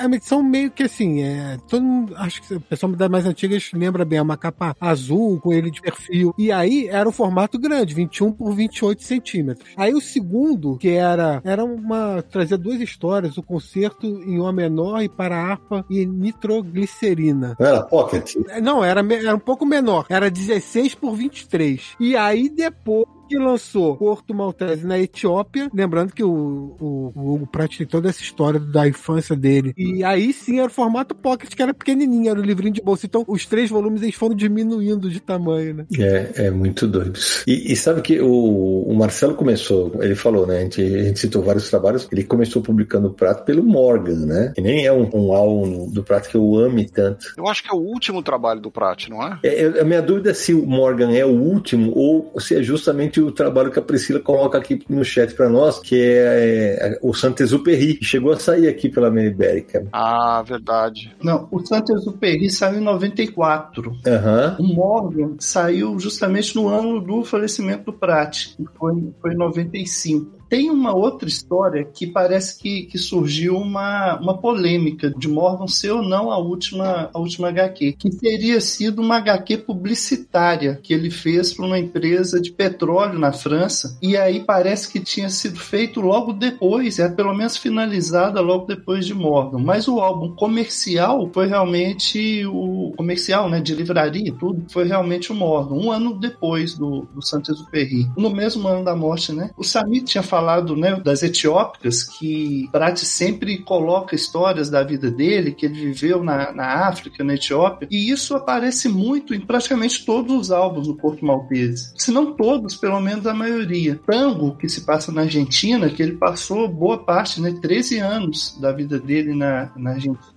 as viagens dele do Brasil, as viagens dele também para a Rússia. Ele, ele teve na Rússia, tem inclusive uma história, mais uma né, das histórias do, do Prat, que ele foi fazer uma, uma travessia com os Lapões, que é um povo lá do extremo norte da, da Europa. Da Finlândia. Isso, que eles têm passagem é, é, liberada da Finlândia, Finlândia, Noruega e na época União Soviética. E ele foi peregrinar com esse povo lá e tinha que atravessar as fronteiras, né? E só que eles tinham liberdade para atravessar as fronteiras, mas o Prat não, como italiano. E aí ele tinha que, que fazer isso na conversa. Então tem uma história que ele chegou na, na fronteira da União Soviética e para provar que era italiano, ele teve que cantar Eu sou alemio. Caraca!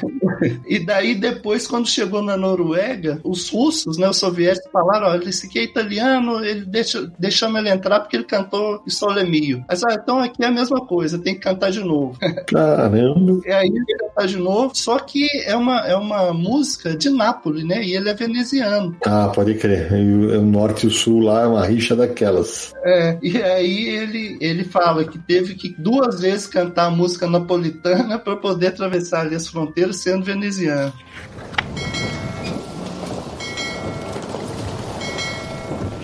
O pessoal, sabe uma coisa que eu, eu não sei se a gente já citou, mas eu, eu tô vendo aqui naquela matéria naquela antiga que eu escrevi, é que o, o também escreveu livros, né? Eu tenho aqui, ó, tenho três deles. O Aspetando Corto, que saiu pela Editore del Grifo, que aí, como se você estivesse conversando com o Corto Maltese. O Avevo un Apontamento, em que o, o narra uma viagem dele pelo Pacífico, quando ele conheceu os lugares onde o Corto Maltese foi viver tantas das aventuras, né? E esse aqui, esse aqui para mim é uma novidade, é uma ficção chamada Il Romanzo de Chris Kenton, que também saiu pela editora Grifo. Além disso, tem Vente de Terre Lontânes, que é Robert Laffont. Vente de Terras Distantes, é, adaptação, eu acho. É, eu acho que é isso. Então, é, quer dizer, ele, ele era multitarefa além de tudo, né? Hugo Prats. Uma HQ que a gente ainda não mencionou dele é Gato Zulu, que também é uma dessas aventuras do álbum do, do Corto que se passa na África, né? E é mais um desses álbuns álbuns de aventura resgatado, né? Do, do... Uhum. Você falou do Corto Maltese e as Mulheres, você falou que era da editora Grifo. A edição que eu tenho já é Casterman. Ah, é? é. Ah, mas a Grifo não é italiana, Sérgio? A Casterman deve ser francesa, né? Ah, pode ser. Eu acho que é isso, acho que é isso. Tá falando das publicações original. É. Porque hoje em dia tudo que sai na Itália sai com propriedade da Kong, que é a, quem cuida do, do material do Prat, mas sai pela editora Lizard, né? E a Grifo devia ser uma editora anterior. É. É. Por isso que eu tô, tava confundindo. E outra coisa que a gente acabou esquecendo de mencionar, né, Marcelo, Sérgio, Samir, é que durante as aventuras do Corto Maltese, por exemplo, né, o Corto encontra personalidades famosas do mundo real, né? Ele encontra o Ernest Hemingway, ele encontra o Jack London, o James Joyce, o Butch Cassidy, né? O Barão Vermelho. Ele vai encontrando um monte de gente. Tem mais gente ainda. O John Reed. Por isso que a gente mencionou, né? O cangaceiro. Isso, exato. Exatamente. Então tem vários vários personagens que ele, da vida real que vão trombando com o Corto. É, como o próprio Rasputin que a gente tinha mencionado, né? Isso, exato. O Rasputin acaba sendo uma versão, né, do personagem histórico. É. Sim, sim. Ele transformou num personagem, né? Que era um padre, era um padre russo, né? Um padre, né, Sérgio? É, Ele era um religioso, né? é um religioso, é. que serviu na corte de um dos últimos imperadores lá da Rússia. Eu vou fazer um comentário meio polêmico aqui, mas eu tava pensando, o Prat, se ele ainda fosse vivo, ele teria sido cancelado hoje. É, eu também acho. Porque, apesar dele ser um, um artista fenomenal e de, e de renome, né? Você vê, o Bastien Vives, que é um cara que desenhou o material do Corto, é um cara que foi cancelado um pouco na França, porque tem todas aquelas polêmicas lá dele e tal, né? Então, eu acho que a mesma coisa hoje é, só não acontece muito em relação porque o cara já faleceu. Essas histórias são pouco conhecidas, porque são histórias do passado do Prat. E é, é o que você falou, o material dele não é publicado no Brasil completo. Mas você diz pela obra dele, você acha que ele seria cancelado ou pelo fato de ele ser mulherengo? Não, não, não. Pela obra, menos, né? Eu, eu, eu- eu acho a obra dele, eu acho que ela tem menos desses exemplos. Ele seria cancelado não pela obra, mas pela vida, pela atitude, né? É um cara que, de uma forma ou de outra, tem um passado ligado ao fascismo, às atitudes mulherengas, tem umas polêmicas com a família do Osterheld, em função das publicações de certas coisas na Itália sem dar crédito e não sei o quê. Então, assim, existe uma chance que ele não teria essa reputação, digamos, limpa, assim, que ela tem no- na cabeça dos leitores, né? O Sérgio, eu não sei, né? Hoje talvez seja, mas talvez também ele não seja cancelado, porque apesar de, por exemplo, a questão do fascismo, ele ter uma família de origem fascista, ele nunca foi de fato fascista. Não, não, sim, sem dúvida. É, não, nem- em nenhum momento eu afirmei que ele era, hein?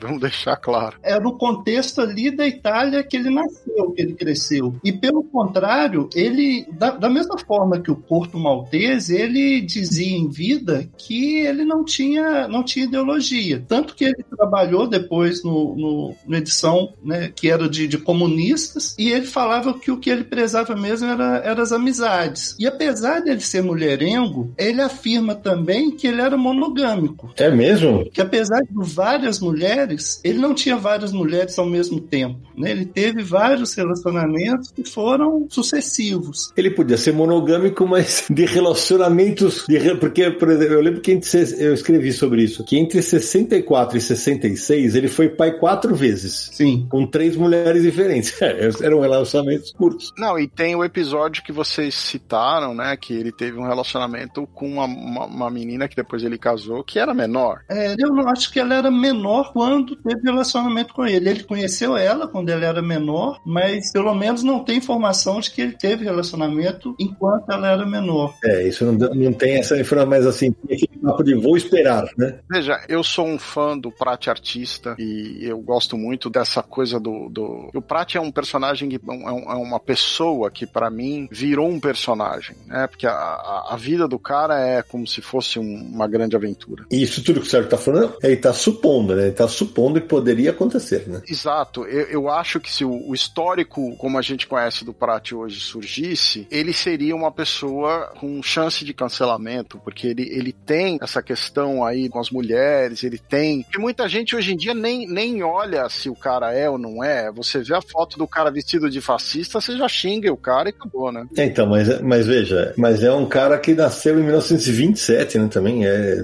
vai saber, né? Tem um contexto, né? tem um contexto. Não, tem um contexto, tem um contexto. É como o Hergé, que foi acusado de ser nazista e até hoje, de vez em quando, tem essas acusações e tal. Você sabe que é, eu não posso esquecer de falar isso, até mandei o link para vocês verem aí. A gente falou de, de autores que homenageiam o, o Hugo Pratt e tal. Tem um brasileiro, meu amigo Fábio Cobiaco, que é alucinado no trabalho do, do Hugo Pratt. Inclusive aquele álbum que ele lançou pela Mino, chamado Maio, tem muita influência dele. E numa coluna do, do Ronaldo Bressani, no site dele, que foi publicado em 2012, tem inclusive uma HQ, eh, uma curta HQ do, do Fábio, chamada Uma HQ para Hugo Pratt. Todo na aguarda. Depois vocês deem uma olhada, a gente vai colocar o link para vocês no Universo HQ. Quem também fez uma homenagem pro Prat foi o Roger Cruz, né? Roger Cruz, É, ele tem um- uma ilustração do Prat. O Mickey já fez homenagem pro Hugo Pratt. verdade. O Mickey Maltese, né? Mickey Maltese. Maltese, verdade. É uma versão da balada do Mar Salgado. É feita na Itália, né? É, é porque a, a Disney, os, os, personagens da Disney são muito fortes na Itália, né? E muitos quadrinhos aqui são publicados no Brasil. Na época, essa história saiu pela editora Abril ainda, hoje tá com a Culturama e tudo. Mas muitas dessas histórias vêm da Itália. E Hugo Pratt é italiano, né? Então. Sim, sim. E o título original é Mickey Maltese e a Balada da Água Salgada. Os desenhos são do gigantesco Giorgio Esse, esse desenho é demais. E o roteiro é do Bruno Ema. É, e a capa é, é uma aquarelada, né? Não sei nem se é emulando ou se é de verdade, mas é bem no estilo de Corto Maltese mesmo. Sim, e chegou a sair em abril em duas partes, né? Parte 1 de 2 e parte 2. Eu tô vendo aqui as capas aqui, das duas edições. Saiu, acho que na 898 e 899. É isso aí.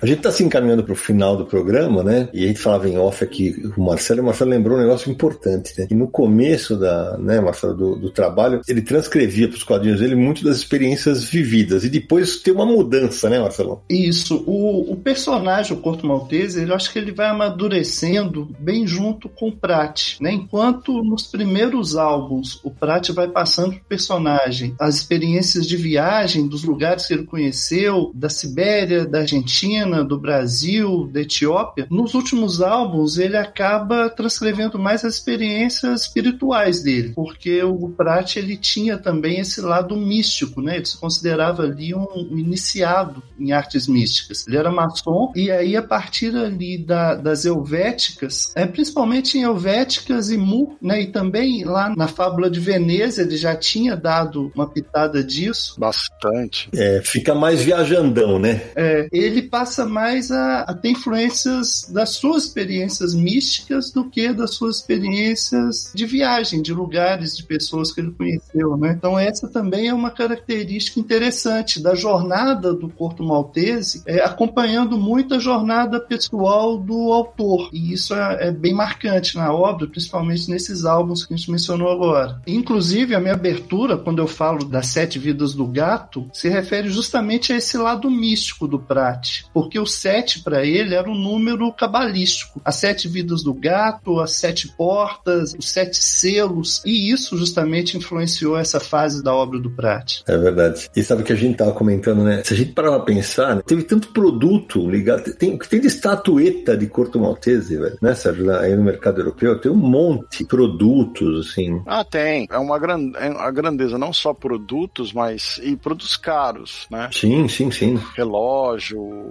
são coisas mais de aventureiro mesmo, assim. Em termos de publicação, é curioso que não, não passa um ano que não saiam três ou quatro revistas francesas com destaque para o Corto, né? A revista Marianne ou a revista, sei lá, Geo Histoire, uma, uma dessas revistas tem um Corto Maltese na capa e, e alguma coisa acontecendo, né? E é curioso porque é um, é um, veja, é um personagem que continua em catálogo na França e na Itália. O autor já faleceu faz tempo e o personagem continua sendo sendo culturalmente relevante dentro da França. Total. A ponto de uma revista semanal, uma revista mensal, duas, três vezes por ano sai alguma capa com Curto Maltese. Ou seja, a gente esqueceu de mencionar que houve uma revista chamada Curto Maltese na Itália, né? Sim, uma antologia. É, que era, uma, era como se fosse uma revista como a Heavy Metal, como Animal, só que o título era Curto Maltese, né? Curto Maltese, exato. É, da década de 80, isso já. Exatamente. Na Europa, o Curto Maltese ele é reverenciado como um dos grandes personagens da literatura europeia, né? Não só um dos grandes personagens dos quadrinhos, mas da literatura. Exatamente. E se você que está nos ouvindo tiver curiosidade, depois coloca assim no, no Google, coloca lá Curto Maltese Pinaps. A gente falou da do Roger Cruz, que é maravilhosa, que a gente vai colocar no post do Universal aqui, mas tem uma espetacular do, do Eduardo Risso, uma do David Johnson, que é uma covardia, cara. O desenho sai de um bico de pena. É, até coloquei para vocês verem aí no, no nosso chat privado, que é, é covardia, de tão bonita que é. Realmente é, faz jus à, à, grandeza do que foi o, o, prato como autor. E tem muita pinap linda do, do Porto Maltese, né? Do Bill Sienkiewicz, do Henrique Marino, do Pedro Mauro. É, colocar Porto Maltese na, na, no Google é um, um, deslumbre. É. Ó, a gente, a gente falou dos produtos, a mim falou, teve relógio dele. Tem, cara, tem produtos pra caramba. Realmente é, é um personagem que no mercado europeu ele, ele trans transcende as páginas dos quadrinhos e, e, voa, e voa longe. Voa não, navega. Ô Sidão, a gente falou muito da vida do, do Pratt, né? Uhum. É muito interessante e, por si, ele é um personagem interessante, mas ao contrário do que aconteceu no Porto Maltese, infelizmente a vida do Pratt teve um fim, né? É. Ele acabou falecendo na, na Suíça. Ele mudou para a Suíça meados da década de 80. Alguns falam que mudou por fins fiscais, para pagar menos tributo, porque ele já era um autor de sucesso, já ganhava muito dinheiro, mas ele, óbvio, né, nunca, nunca admitiu isso. E ele acabou falecendo em 1995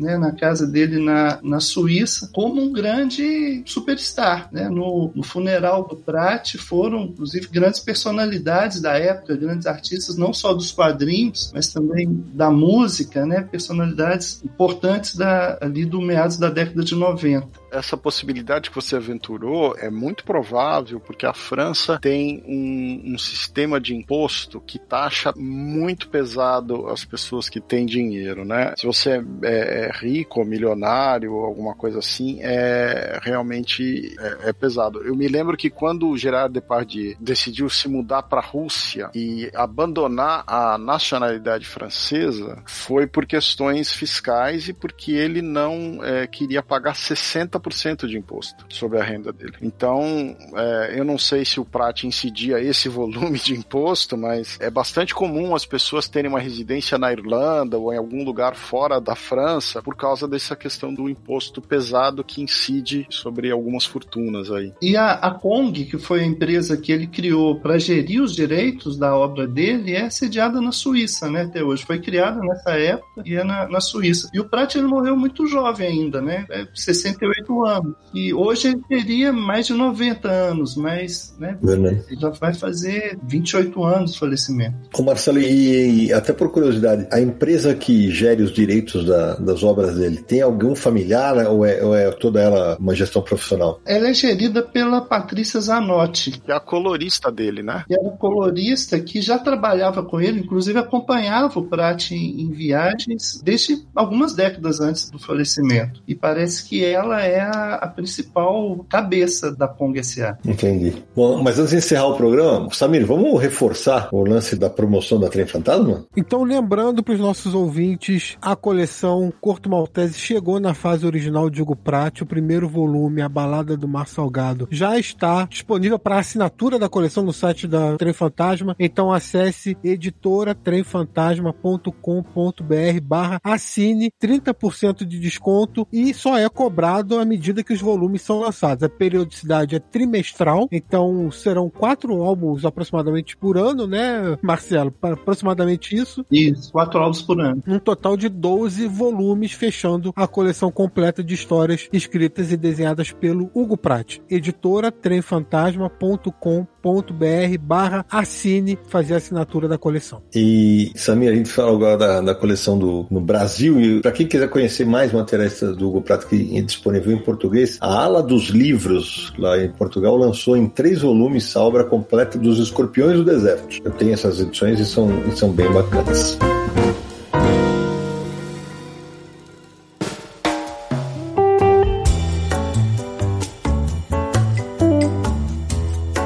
Ufa, meu amigo Samir Aliato, que belíssimo programa. Tanta gente me pedia um programa especial sobre Hugo Pratt e acho que demos muito conta do recado, hein? Adorei o programa, muito, muito, muito completo. Mas antes da gente pegar o nosso próximo navio, Samir Aliato, quem quiser encontrar o confins do universo nessa internet em que navegamos todos os dias, quais são os caminhos? Os nossos ouvintes gostam desses episódios biográficos, né? A gente já fez alguns episódios assim, então para você ouvir todos eles, podcast podcast.universohq.com. Acesse lá no site. Você vai encontrar vários programas falando de Neil Gaiman, de Alan Moore, de Maurício de Souza, de Ziraldo. Enfim, a gente já falou de um monte de artistas, a gente já tem outros programados também. Esse aqui foi sobre Hugo Pratt. Acesse também no iTunes, lá você encontra o Confins do Universo e no Spotify e no Deezer, se você usa muitos streamings de música, você também vai encontrar o Confins do Universo. Estamos em todos os agregadores aí disponíveis no mercado. Mande e-mail pra gente, podcast.universohq.com ou DDD 11 94583 5989. Visite o site Universo HQ no ar desde o ano 2000, universohq.com, tudo sobre quadrinhos. Nas redes sociais, busque Universo HQ no Facebook, no Twitter, no Instagram, no Blue Sky e no Threads. Amanhã já invento outra também, porque agora é todo dia. Rapaz.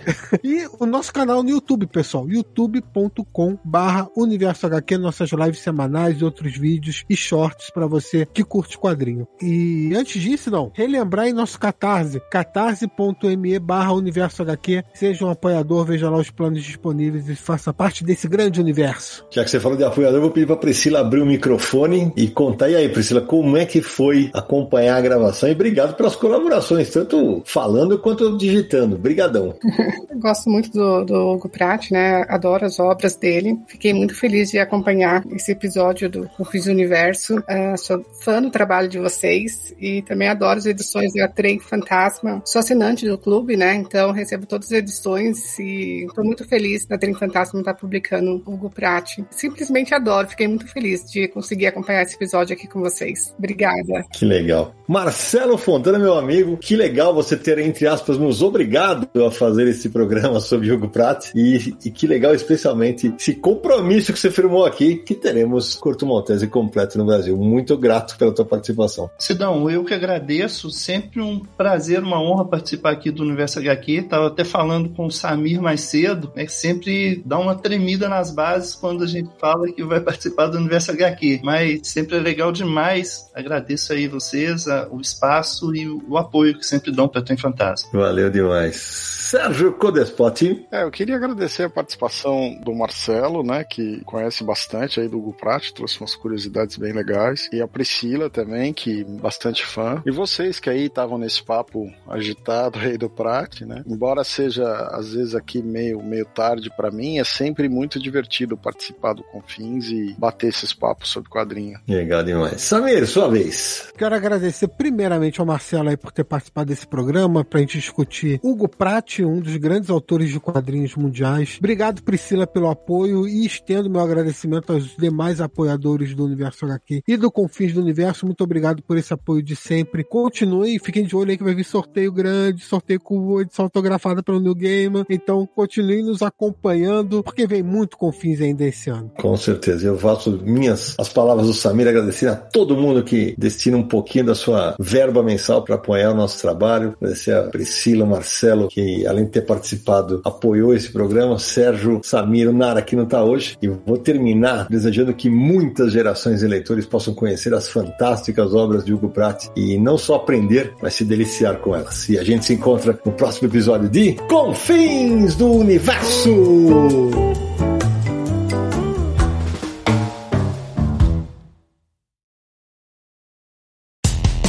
Dia mais claro ou na noite mais densa, você está deixando a nossa presença. Faça uma boa viagem de volta, mas não fique disperso. Nos encontraremos no próximo episódio de Confins do Universo.